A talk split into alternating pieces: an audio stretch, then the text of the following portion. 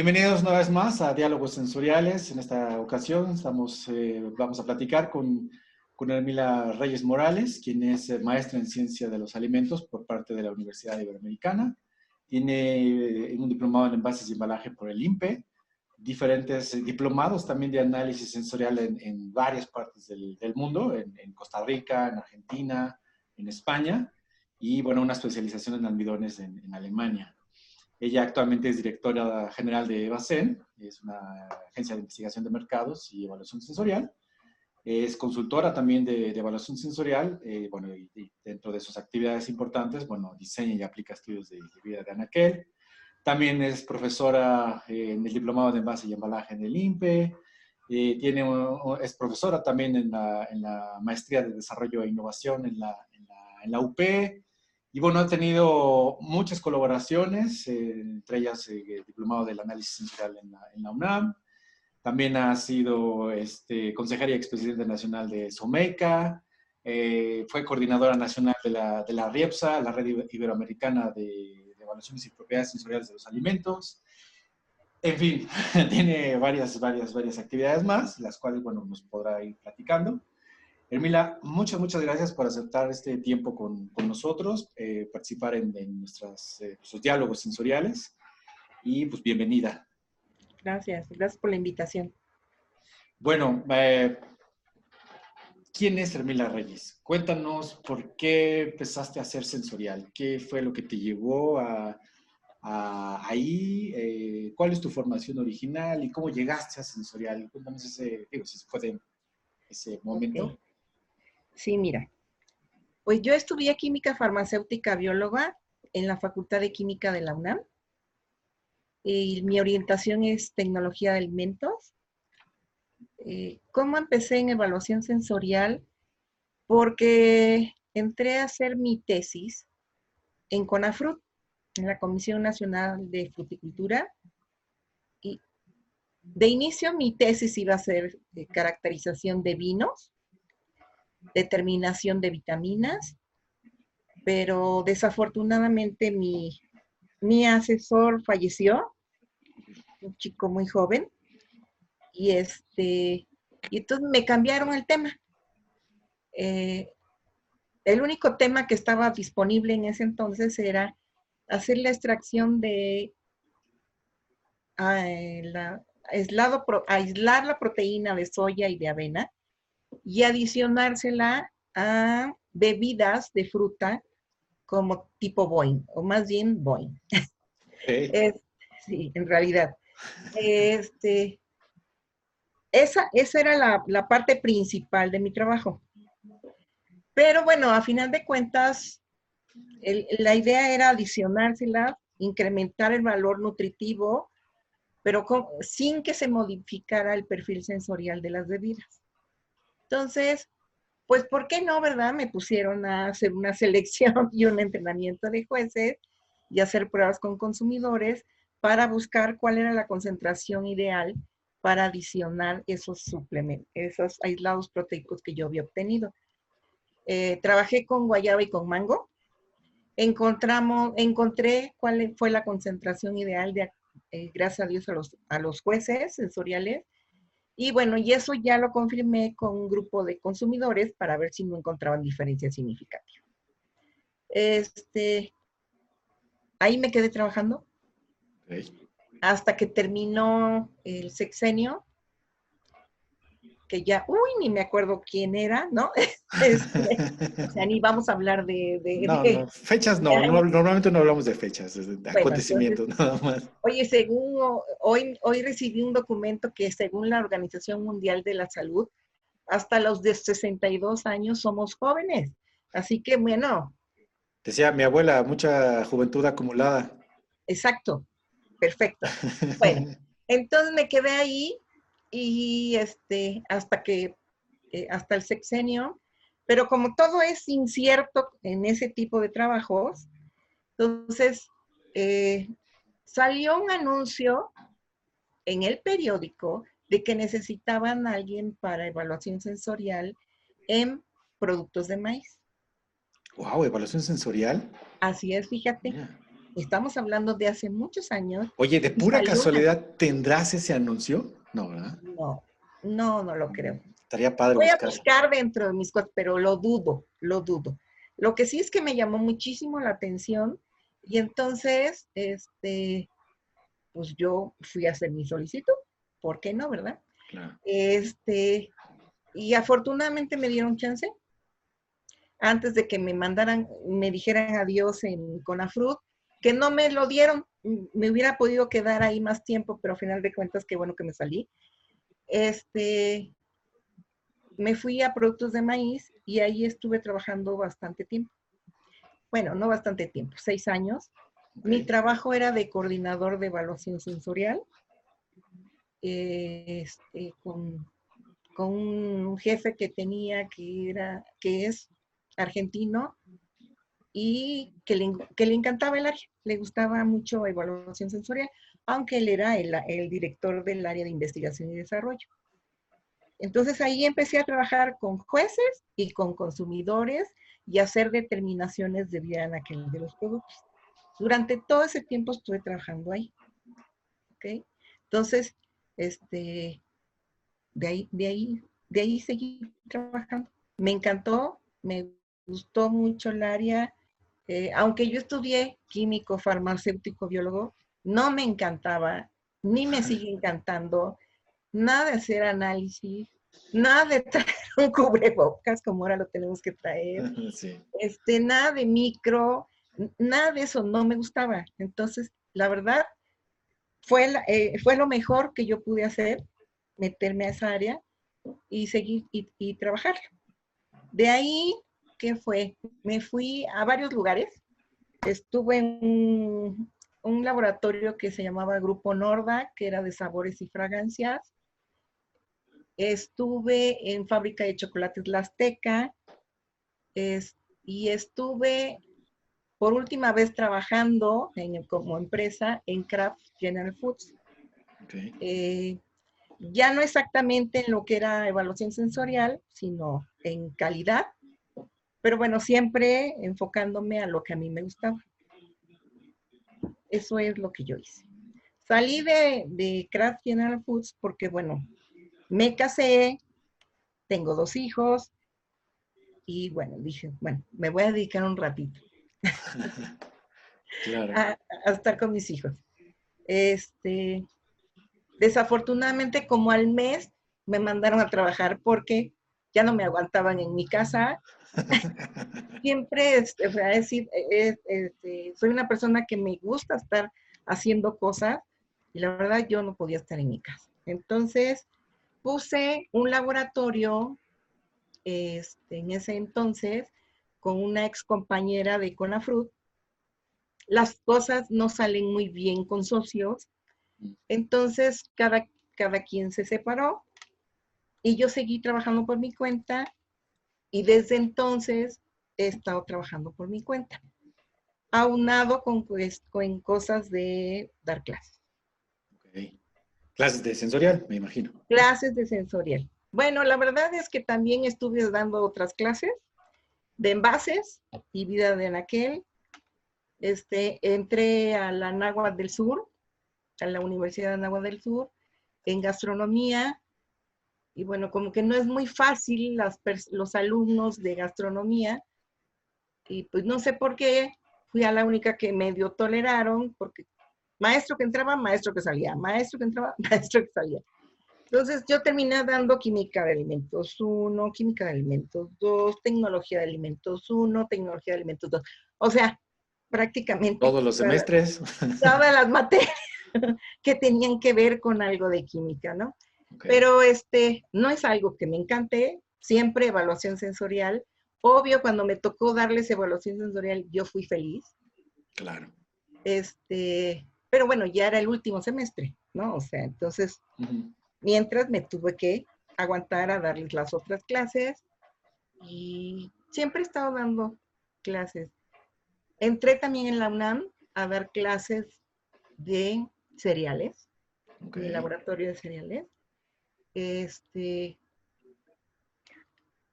entré porque no había chance de dar clases de evaluación sensorial, para que les voy a decir mentiras, este, entré ahí mientras se, había alguna oportunidad de poder entrar a dar clases de evaluación sensorial. Sí se dieron algunas oportunidades, sí, la, sí vi durante un tiempo, pero bueno, no se dio como para quedarme tiempo completo. Y de ahí me, me fui a la Universidad Iberoamericana, que es donde realmente estuve prácticamente 25 años dando clases de evaluación sensorial y de envases y vida de Wow, cuántas generaciones, ¿no? Uy, pues desde la primera generación de tecnología de alimentos. Claro. Después cambió el nombre de la carrera a ingeniería de alimentos. Ok. Primero tecnólogos y ahora ya ingenieros. Sí, ahora ya son ingenieros de alimentos. Oye, ¿qué, es lo que más te ha gustado haciendo sensorial? En el sentido, no sé, eh, trabajar por primera vez, eh, preparar vasos, entrevistar. ¿Qué es lo que más te gusta de, esta área? Eh, te soy honesta, lo que más me gusta es hacer pruebas con consumidores. Ok. ¿Disfrutas estar en campo o coordinando campo? ¿O las dos? Las dos cosas. Son, la verdad es que las dos cosas te nutren y te enseñan. Este, coordinar es muy padre porque aprendes, pero si tú, no es lo mismo hacer las cosas en papel que hacerlo físicamente. Entonces tú puedes planear algo muy, según tú, maravilloso, y, y a la hora que te que enfrentas con los consumidores y en, el, y en el lugar a donde vas, porque además puede ser en diferentes lugares, dices, ah, caray, no tomé en cuenta esto, ah, caray, me faltó esto otro, ah, caray, así no era como yo esperaba, ¿sí me explico? Sí. Entonces, aprendes mucho, aprendes muchísimo, mucho, mucho, mucho, mucho. Entonces, esa es la parte que más me gusta. Es hacer pruebas con jueces, hacer la selección, este, hacer las pruebas con los jueces, mira, es lindo, pero a final de cuentas no deja de ser como meterte a un laboratorio. ¿Me explicó? O sea, este, preparar muestras, codificar, poner básicos, medir, andar atrás de la gente para que me lleve al lugar. Siéntate, haz esto, hace pues, ¿sí me explicó? O sea, pues es una, es, es una metodología como ir, pesar, medir, determinar, ¿me explico? Entonces, es bonito, pero no me encanta. Porque trabajas con la misma gente, ¿me explico? Claro. Trabajas con la misma gente, trabajas con ellos y todo. Me encanta, me, lo que más me gusta es trabajar con consumidores. ¿Y, cuál es una memoria o un recuerdo padre que tengas trabajando con consumidor? Así digas, no, hombre, por esto me encantó, o nada, esto es, a partir de, ahora, de aquí estoy, aquí me quedo. ¿Tienes alguna? Sí, sí, sí, tengo alguna. Mira, me tocó trabajar con consumidores, este, haciendo, se hicieron unos desarrollos para personas de bajos recursos que además ni hablan español. Okay. Y había que hacer las pruebas con ese tipo de personas porque no tiene ningún caso que tú le hagas un desarrollo para una persona de ciertas características y vayas y le preguntes a otras porque ellos no van a consumir ese tipo de productos. Claro. Entonces, fue todo un reto una, porque te ven con mucha desconfianza. Y dos, no hablan español. Por supuesto, claro, claro. Entonces, obvio tú no vas a aprender el lenguaje de ellos, pero tienes que buscar la manera de hacer de que confíen en ti, de que prueben las cosas y que te respondan lo que tú le quieres, lo que tú les estás preguntando. ¿Sí? sí. Esa es una. Otra es evaluar con niños. Es maravilloso, es lo más hermoso que hay, evaluar con niños.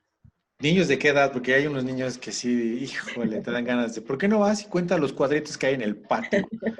¿De qué edad? Fíjate que me tocó hacer varias pruebas con consumidores para los desayunos escolares. Ok. ¿Sí? Entonces estamos hablando de niños de primaria. Este, primero, segundo, hasta sexto de primaria. Eh, también es, digamos que evaluar con gente que no habla español y con niños es un poquito parecido. Una, porque no confían en ti. Dos, porque se quedan así como con cara de que para qué me quieres. Este, tres, este, es muy fácil. Bueno, para ellos es más fácil porque tú les das cual, no cualquier cosa, pero sí les das cosas y, ellos sí se lo comen, ¿sí? O sea, se comen las cosas. este, pero, y, pero tratar de sacarles la información es muy interesante, muy interesante. Este, tuvimos que hacer muchas cosas para hacerles una, cuestionarios. Ellos no podían contestar el cuestionario. Dos, tenían que ser entrevista personal. Este, teníamos que tener personas a los cuales ellos le tuvieran confianza. Teníamos que luchar un poquito con los las directoras de la escuela y con las maestras, porque para ellas, el que fuéramos a hacer pruebas con los niños, ellos te decían, fulano, mengano, sultano y perengano son los que van a pasar. Este, mengano, sultano y perengano no son consumidores de este tipo de producto y no son el perfil que estamos buscando. Necesitamos gente así ya sabe. Entonces, dennos chance de reclutar a las personas que realmente van a evaluar este tipo de producto. Este, teníamos que ceder también, bueno, pues esto es como la política, ¿verdad? Este, teníamos que, ceder un poquito porque si no les dábamos chance de que evaluaran a los que ellos querían premiar, ¿me explicó? No nos daban chance de evaluar con las otras personas. Entonces teníamos que llevar muchísimas más muestras para evaluar con los que sí se necesitaban y evaluar con los que no se necesitaban, pero para quedar bien. ¿Sí me explico? Entonces, Evaluar con los niños es súper lindo. Te das cuenta de muchas cosas. Ahí me empecé a dar cuenta que las caritas no sirven para nada, para evaluar con un niño, porque el niño te, veía la carita y te decía la carita que le gustaba. No realmente lo que estaba diciendo. O sea, probaba el producto y tenía una cara de fuchi. Y veía una cara de, lindo y, y, decía que eso era lo que, lo que había que contestar y no, y no es cierto, ¿me explico? O sea, no cuadra. La otra es que este, el niño no dice mentiras. O sea, te dice tal cual las cosas.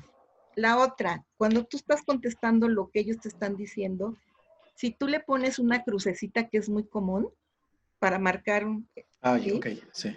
una crucecita, el niño se te queda viendo y te dice, contesté mal. Mm. no, andes, viendo lo que estoy escribiendo. entonces, yo, nosotros le decíamos, no, ¿por qué? Es que me pusiste tache. ¿Sí? Este, entonces, son muchas cosas que solamente viviéndolas, sabes que no puedes hacer, cometer ese tipo de errores cuando estás evaluando con ese tipo de personas. ¿Me explico? Claro. Este, entonces, por eso me gustó. Y me encantó. Oye, pero entonces te tocó la, época donde pues, te daban chance de pasar a una escuela y bueno, pase y entrevista, pero ahorita ya, bueno, no ahorita, hace ya tiempo, no dejan, por cuestiones de higiene, por cuestiones de, política o porque pues, no les vas a dar nada, lo que sea, pero ya no están permitiendo el paso en la mayoría de las escuelas. A menos que por ahí tengas un contacto y digan, sí, sí, pásale, ¿no? Pero pues igual se enteran los papás y te arman un mitote. ¿Qué, cómo ha cambiado en ese sentido hacer entrevistas con consumidor? Ahora, ¿qué tan difícil es? Mira, ahora está muchísimo más difícil. Uno de los lugares que nos encantaba ir a hacer eh, encuestas con consumidores era a, la, a Coyoacán. A lo mejor en alguna ocasión te dije, no, no, ahorita no, gracias. Y me Exacto, seguramente. en, en, Coyoacán, porque ahí va diferentes niveles económicos. ¿sí? Va de todo. Entonces te encuentras con eso, nos poníamos en ciertos lugares y era muy cómodo hacerlo. Las últimas veces que hemos ido, híjole, no sabes, no quiero hablar de partidos políticos, no sabes los Sin peros. politizar, no politicemos aquí. No, no, no sabes los peros que te ponen. ¿Estamos? Una de las últimas veces que fue en el diplomado de análisis sensorial de parte de la Facultad de Química de la UNAM, de la División de Educación Continua, nos dieron una carta por parte de la UNAM dirigida a la delegación para que nos dieran permiso de ir a hacer las encuestas. Wow. Además nos, nos dijeron, ah, dijeron, váyanse y pónganse en ese cachito que ven por ahí, ¿sí? Y ya estando en ese cachito que ven por ahí, fueron y nos sacaron. ¿sí? Y entonces tuvimos con todo y nuestra cartita firmada y todo, todo. les tuvimos, bueno, ¿qué nos van a dar? Pues, ¿qué quieren? O sea, haz la prueba. para niños, haz la prueba. Quieren probar. Son bebidas de esto, son bebidas de esto otro. Este, sí, es complicado. La otra es que muchas veces pusimos camionetas y nos poníamos en, a un lado del, del, parque o del mercado. Sí. Y antes era más sencillo que la gente confiara en ti y mm. pudiera por lo menos acercarse para que tú le contestaras. Claro. Este, ahora ya no es nada sencillo. Entonces, a lo más que hemos, lo más que hacemos es irnos a la calle y si antes nos tardábamos cuatro horas haciendo pruebas, 100 encuestas con consumidores, repartiendo un número grande de, encuestadores, ahora nos estamos tardando tres días. Wow. Porque tenemos que ir a diferentes lugares y tenemos que rogarles que nos hagan el favor de, y, ahorita, por ejemplo, con esta cuestión de la pandemia, no, no estás haciendo entrevistas, o sí estás haciendo entrevistas. Fíjate que sí. Ok. Sí estoy haciendo entrevistas porque ahorita lo que me dedico es hacer eh, estudios de vida en aquel. Ok. Y el método que yo utilizo es determinación de vida útil sensorial, donde haces pruebas con jueces y pruebas con consumidores.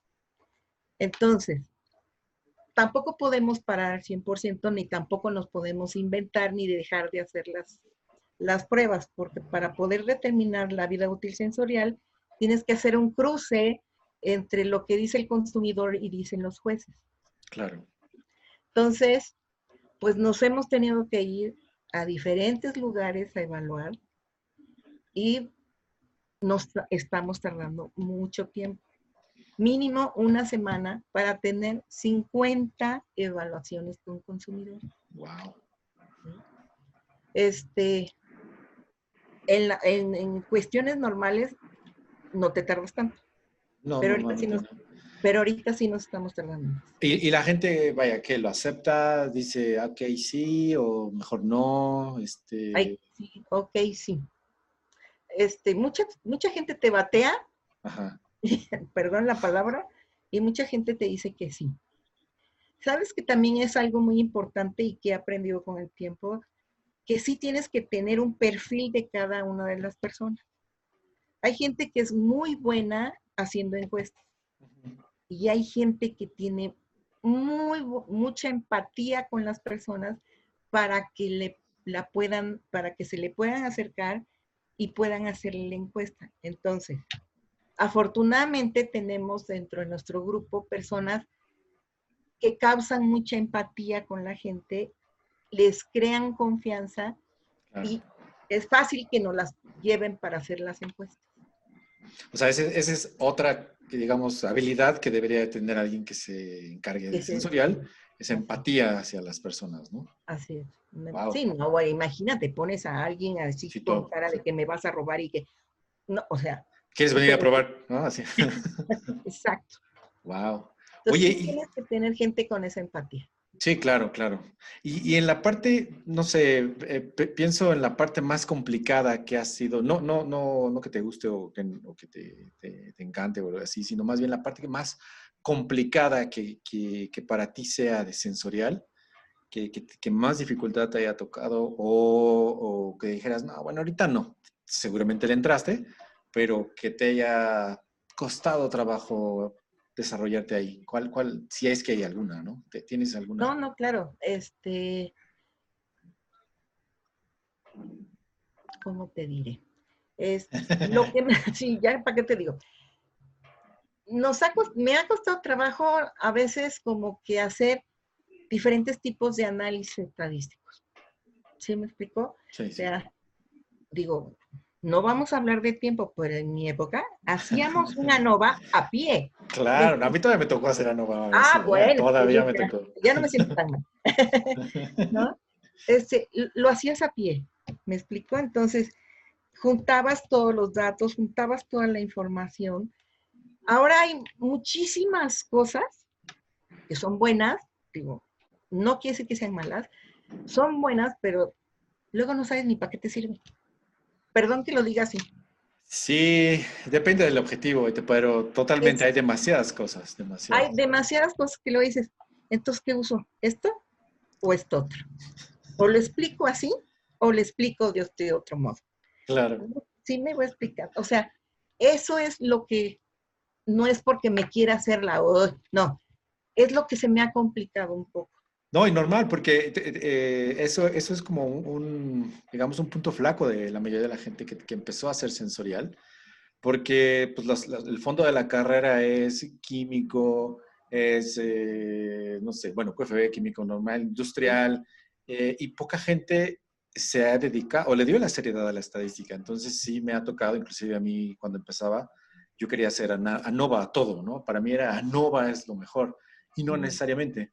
Entonces sí vas, vas aprendiendo, no te queda de otra, como, como pues depende de lo que vas, te vas enfrentando y aprendes otras técnicas. Y sí es algo que, que creo que, que, que, se nos dificulta o se nos dificultó a, mucha gente al, comienzo, ¿no? Y, eso es algo que en, clase o, con la gente que, que platico y, y, a veces en cursos, comento esta parte de lo importante que es la estadística, ¿no? Si no se queda como una, ah, sí, pues sí, lo probaron, bien, sabe, está dentro, está fuera, como quieres decirlo, ¿no? Sí.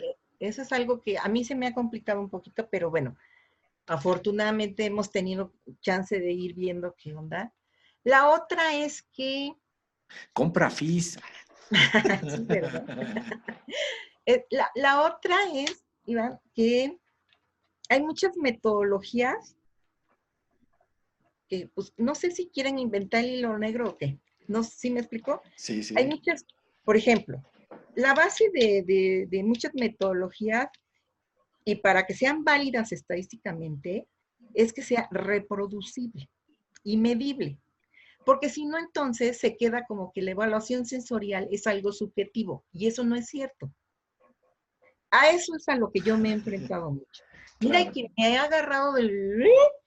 con mucha gente, porque Sí, si lo haces mal es subjetivo, pero no nada más eso, todo. Si tú haces una metodología mal hecha, lo que estás haciendo es subjetivo, ¿no? Entonces, mucha gente cree que como estás utilizando a una persona para que te diga X, Y o Z de algo, cree que eso es subjetivo.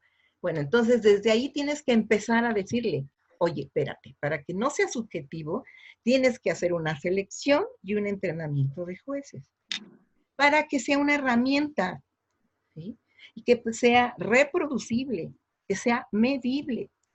Para eso necesitas hacer un análisis estadístico y tienes que hacer tantas repeticiones y tienes que hacer esto y tienes que alinear y tienes que aterrizar y tienes que entrenar.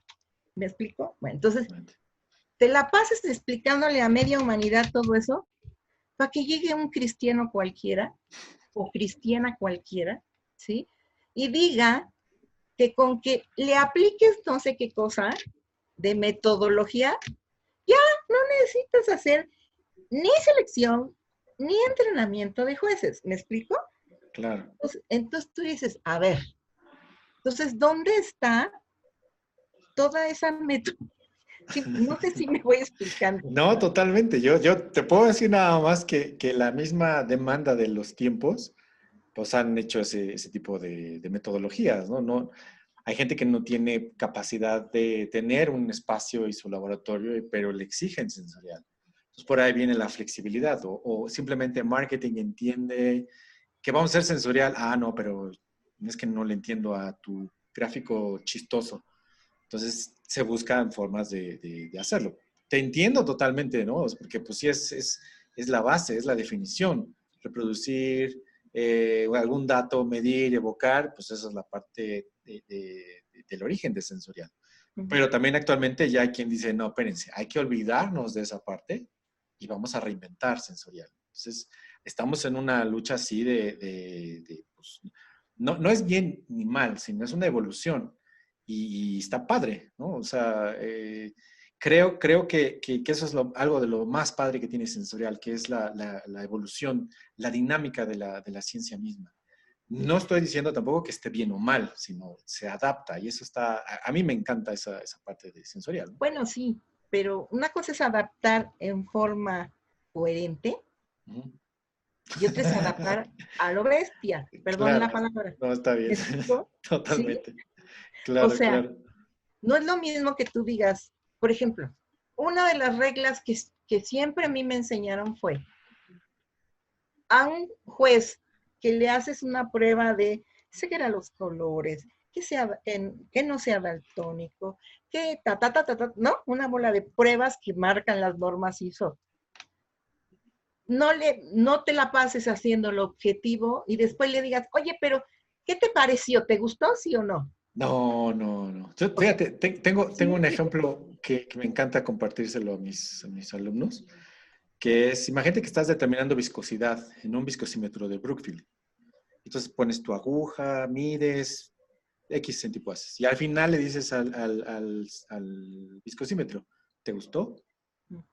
No aplica, digo, es un ejemplo burdo, pero es el mismo principio. Totalmente de acuerdo contigo, totalmente. Es que, es que, es que a eso estamos llegando en muchos lugares, ¿me explico? Sí, no, esa, parte no, no. Preguntarle a un juez. Esa parte, esa parte no cuadra.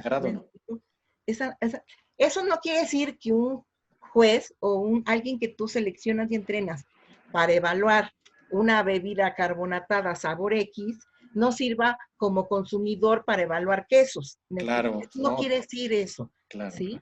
Eso no le quita ese papel. Pero no puedes mezclar, ¿me explico?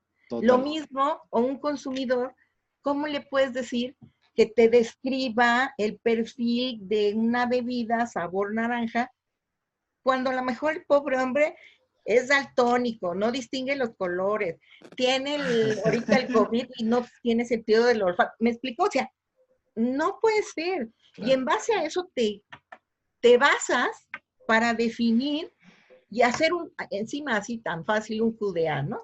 Ah, o sea, ¿cómo? O sea, hacer un QDA no es agarrar una hoja de Excel y marcar y, y ponerle puntos y que te salga una gráfica bien bonita.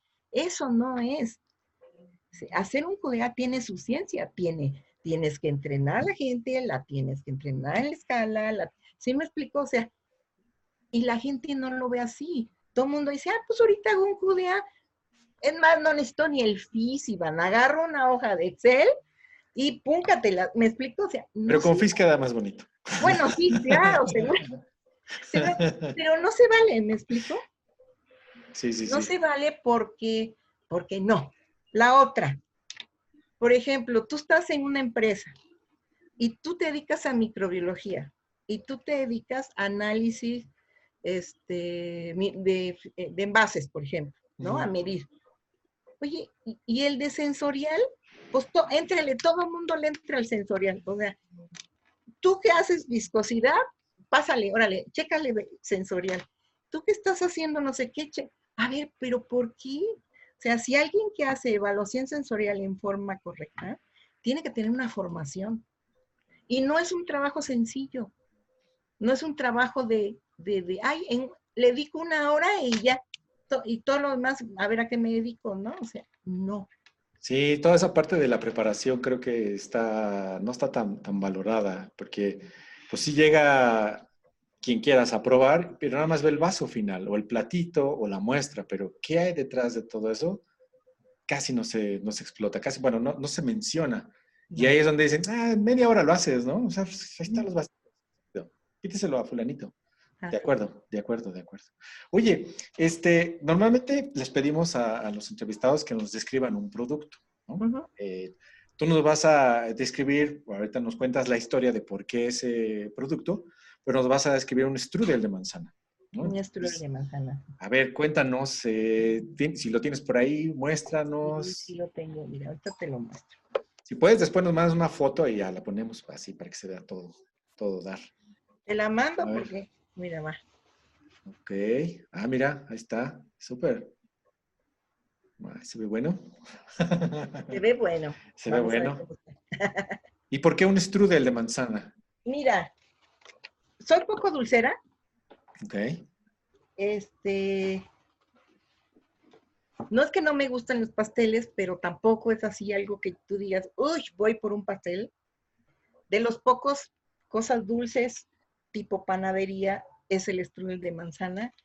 Te voy a explicar por qué. Una, porque cuando tú lo muerdes, tiene crujibilidad. Ok. Y el sonido y el que suene hace que mis sentidos se pongan listos y digan, uy, qué rico. ¿Estamos? Sí, sí. Morder algo que está adhesivo, pastoso, como un tipo cheesecake, no, no me atrae. O sea, sensorialmente hablando, Sí, sí, sí. para que me guste. Entonces, el strudel de manzana a mí me gusta por eso. Es de los, de los dulces, de los pasteles que son menos dulces, para mi gusto. Aunque este tiene aquí azúcar glass y no sé qué tanta cosa, ¿sí? Son de los menos dulces. ¿Por qué? Porque utilizas manzana. Bueno, te voy a explicar. En, en la náhuatl, como nadie me hacía mucho caso, ¿no? De los chefs, yo les decía, anoten, miran, pesen, a ver qué día me, hiciste caso, ¿no? Entonces, a- de plano un día sí les dije, bueno, o ustedes me enseñan a preparar cosas y háganme caso, y hagan lo que yo pido. Entonces aprendí a hacer varias cosas. Entonces, entre esas cosas, por ejemplo, el, la- el, el strudel de manzana está hecho con pasta filo. Y de la buena, buena, la, la buena pasta o pasta hojaldrada la puedes comprar también así. Sí, porque obvio a estas alturas de la vida no te vas a poner a hacer una pasta hojaldrada, Iván. Sí, no da tiempo. Solamente los chefs. O una pasta filo. Ya la venden hecha, entonces ¿para qué andas preocupándote? Lo Es que pasa es que la pasta filo o la pasta hojaldrada tiene que tener por lo menos ocho capas. Cuando tú haces una pasta hojaldrada, la mezclas harina con ta, ta, ta, ta, todo lo mismo, igual que si fueras a hacer una masa para pan, pero la extiendes y la doblas Ok. y luego la vuelves a extender y la vuelves a doblar y la vuelves a extender y la vuelves a doblar. ¿Sí me explico? Entonces, es la misma que se utiliza para los cuernitos, para los croissants y todo ese tipo de Ya con cosas. eso me ganaron. Ajá. ¿sí? Bueno, entonces, cuando tú lo vas mordiendo, vas mordiendo y cruje y cruje por etapas. Ok. ¿sí? Entonces, eso es bien, bueno, por lo menos sensorialmente para mí es muy bueno. ¿Estamos? La otra, usas manzana. ¿Qué No tipo de manzana? Golden, Starkey, ¿cuál?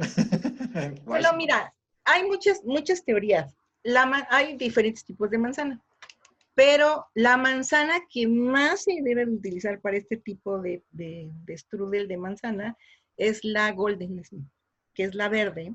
Ok. Una, porque tiene una textura crujiente, no es pastosa, no es almidonosa. O sea, la amarilla Ajá. es almidonosa. ¿Sí? La, hay alguna roja, ¿sí? Que también es al- almidonosa.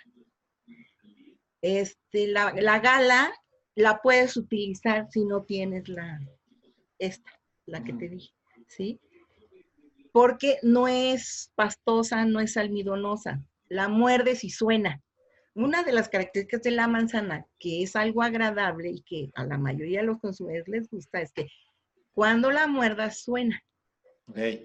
Bueno, entonces tú partes la manzana, la pones a hornear y bueno, haces toda una mezcla con azúcar, ¿sí? Con canela, con nuez o con almendra y le puedes poner una pequeña copita de vino. ¿Estamos?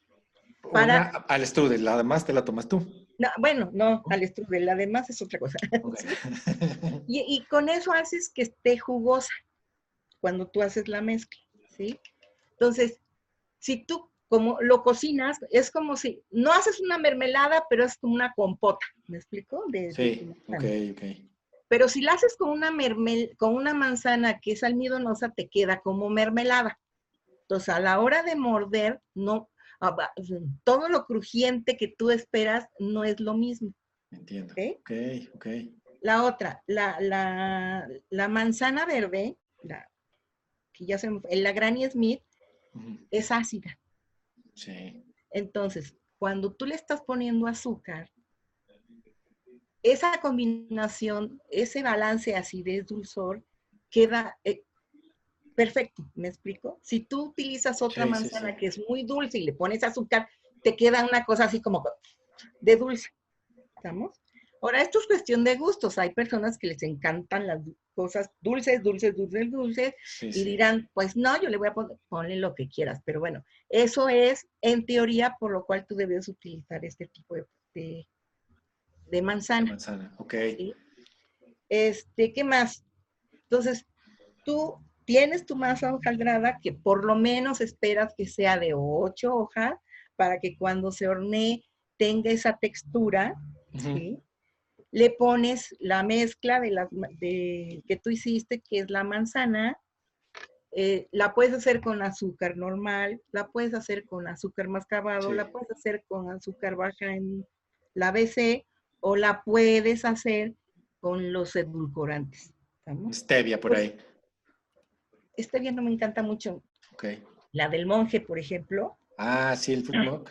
Monk fruit. o el, o el azúcar de coco, te quedan muy buenas. O sea, te Mm, quedan dulces y no tienes tantas calorías. Entonces, te comes el pedazo de tu, te comes tu strudel sin tanto remordimiento. No, yo no estoy de acuerdo. Yo, ¿Es azúcar o no? O mantequilla, bueno. todo. Leche, todo. Es postre. Ahí es la parte Bueno, indulgente. sí, pero pues bueno, tú estás todavía más joven. Ya uno llega a una edad que tiene que cuidar ciertas cosas, ¿estamos? ok, ok. Entonces, bueno, ahora, la otra cosa es que este, es- este pan, este rico pan, este strudel, normalmente se come con un helado de vainilla, ¿sí? Ah, claro. Ah, entonces fíjate todo lo que le está sumando. Súmale las calorías, ¿estamos? O con una crema inglesa, ¿sí? Y normalmente se come tibio. Y con el- el- la crema inglesa que es fría o con el helado de vainilla, tienes un cambio de temperatura que también te lo hace muy agradable a los sentidos cuando lo estás comiendo. Claro. Este, Ahí está una película, este, donde está, es una escena eh, muy, muy, muy, muy dramática. No sé si viste esta de Inglourious Bastards con, ah, es que se me fue el nombre, es un actorazo. El que sale, él sale de mal, sale Brad Pitt. Eh, híjole, ahí, por ahí voy a poner el nombre del, del actor. Ajá. Pero, pero justo está platicando con, con una judía que se escapó y cuando está hablando y le está contando la historia de lo que sucedió, está comiendo ese strudel y justo con crema acidita. Sí. Si no has visto, si no has visto esa, ahorita que lo estabas describiendo, me llevó a ese, a ese, a esa escena, ¿no? O sea, es- escena. y, y combina justo, se ve, se ve inclusive eh, como lo combinas, tien- tiene esa, esa paciencia o esa, esa delicadeza de combinarlo, que es ese maridaje para esta explosión de sabores Para que este- mencionando. esta explosión de-. La verdad es que tiene una explosión de sabores muy buena. Bueno, es de mis postres favoritos. Ok. Este, yo, yo hago strudel de manzana, un día te invito. Ah, gracias. Sea, habrá que hacer una prueba comparativa entonces. Claro, ¿eh? claro, claro. Este, yo hago strudel de manzana. Lo aprendí a hacer. Una, porque no me quedó otra más que aprenderla con mis alumnos de De gastronomía. gastronomía, claro. Este, porque me dijeron, ay, sí, bueno, pues si quieres que nosotros aprendamos lo tuyo, pues entonces tú aprende. No, ok, Claro. aprendo. Y dos, este, pocas personas hacen strudel de manzana bueno, Mm, muy pocas personas, ¿sí? Ok. Entonces, este, dije, bueno, me voy a poner a, a hacerlo. Mi hija encontró este, este strudel de manzana acá por Interlomas, es, que es bueno. El dueño de la pastelería es italiano. No tiene nada que ver porque el origen del strudel de manzana es alemán, ¿sí? Entonces, bueno, eso no quiere decir que no lo hagan bien los italianos. Claro, claro. personas, ¿no? Pero bueno, el origen es de ahí y este, y, bueno, a mí es de mis postres favoritos. Ok, ok. Entonces, cuando tú, cuando tú lo vas mordiendo, cuando suena, cuando también cruje la manzana, cuando te llega ese saborcito dulcezón y acidito, ¿sí? Más aparte, también cruje la nuez porque le pones nuez. mucha gente le pone a veces canela en polvo, Ujú. ¿sí? El- cuando tú hiciste la- lo de adentro, el relleno, Sí. y algunas otras personas le ponen uva pasa, ¿sí? A mí no me encanta la uva pasa, entonces la excluyo y le pongo nuez. Claro. Sí le pongo vino, le pongo una copita de, de- de vino, de este dulzón, de ese vino tardío, ¿sí? Que hay, aquí no hay mucho, pero bueno, en, en Chile hay este, unas botellitas muy ricas de vino Sí, sí, tardío sí. y te queda muy bueno. Una sola copita chiquita, no es así como para que le pongas toda la botella, ¿no? porque hace que se conjunte todo el relleno. Entonces lo pones, lo haces y le das la forma que tú quieras. Ok. Bien, bien. Este, por Pues, eso. pues, súper bien, ¿eh? Muy buena explicación. ¿Y, y lo vas a probar para decirnos si está dentro de tus estándares de calidad? Sí, claro, claro, claro, claro.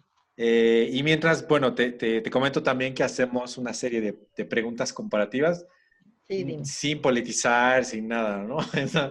Nada- más para ver, este, eh, pues, opinión de algunas cosas, ¿no? Por Mira, ejemplo, si, te- si a ver, a ver, ver. mira, fíjate cómo tiene varias capas. sí. No sé si le alcanzas Una, a dos, ver. tres, cuatro, cinco. Ah, no es cierto, ¿no? No, no, pero sí tiene varias capas. Ah, sí, sí. Obviamente le corté de la parte de, del este y tiene su relleno, pero si se, te fijas, tiene varias capas, Sí, sí, lo sí. cual cumple con lo principal que tienes que tener un hojaldre de varias capas. Ok.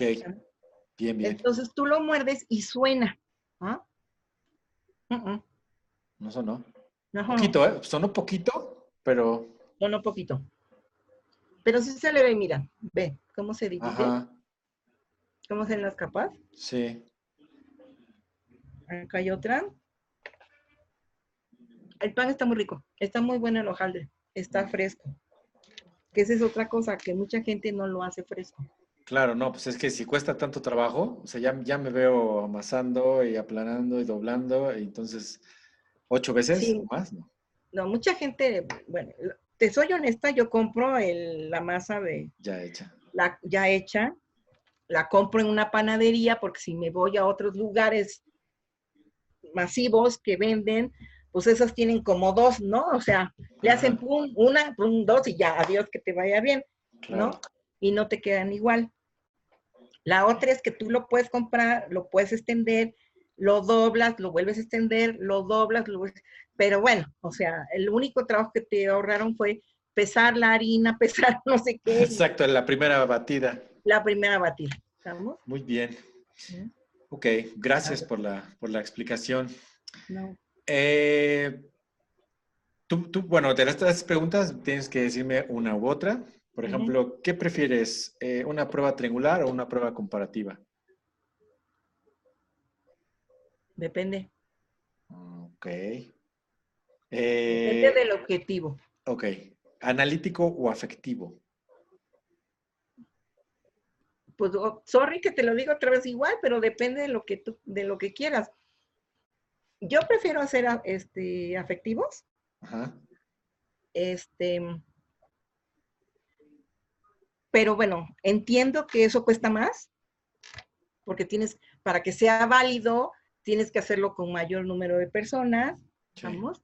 Aunque hagas una muy buena selección de tus consumidores, pues para que sea válido tienes que hacerlo con mayor número de personas, para que sea, y bueno, te lo voy a hacer, te digo honestamente, como tú lo dijiste al principio, la gente mercadotecnia que a veces no entiende, ¿sí? De qué onda y para ellos todo es así como que ir a probar con los consumidores, pues ellos creen que con eso ya es mejor. ¿Sí me explico? Claro. No quiere decir que esté mal, pero es muy difícil que te crean, aunque tú les digas, lo hice con un grupo de jueces seleccionados y entrenados y tal, y les Ujú. avientas el choro mareador y se te quedan viendo con cara de, ajá, ¿sí? Pero ellos entienden más que si tú fuiste y, y lo hiciste a un nivel masivo, supuestamente. Claro, claro.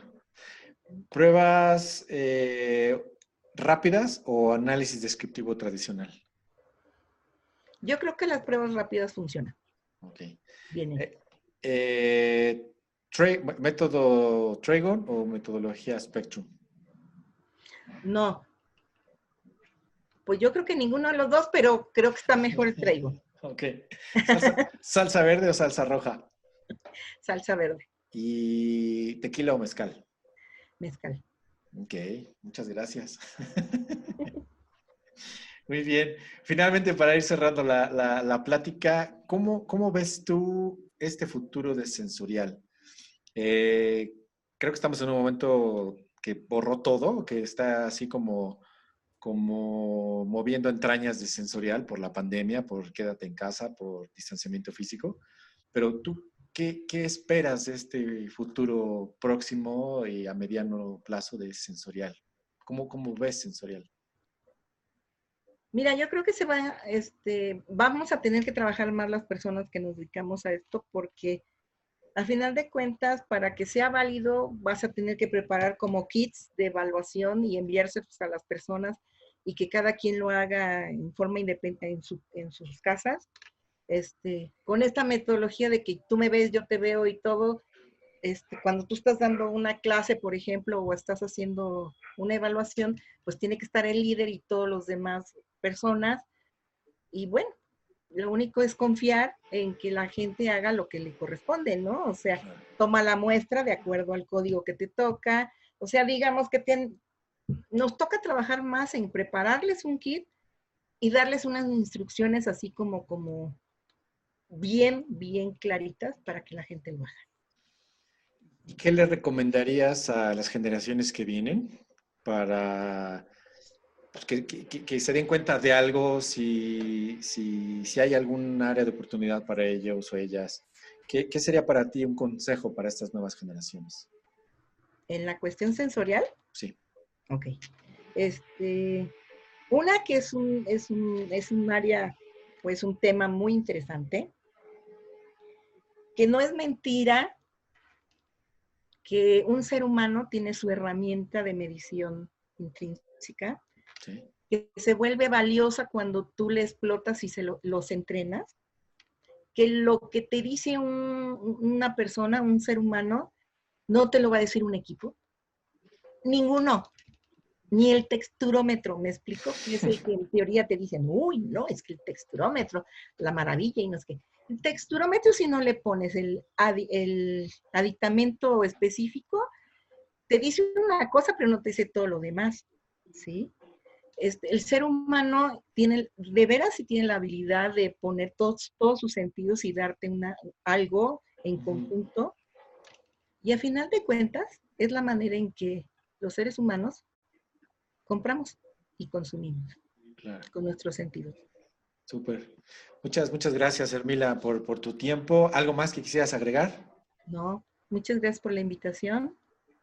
Y bueno, voy a terminar de disfrutar mi strudel de manzana. muy bien.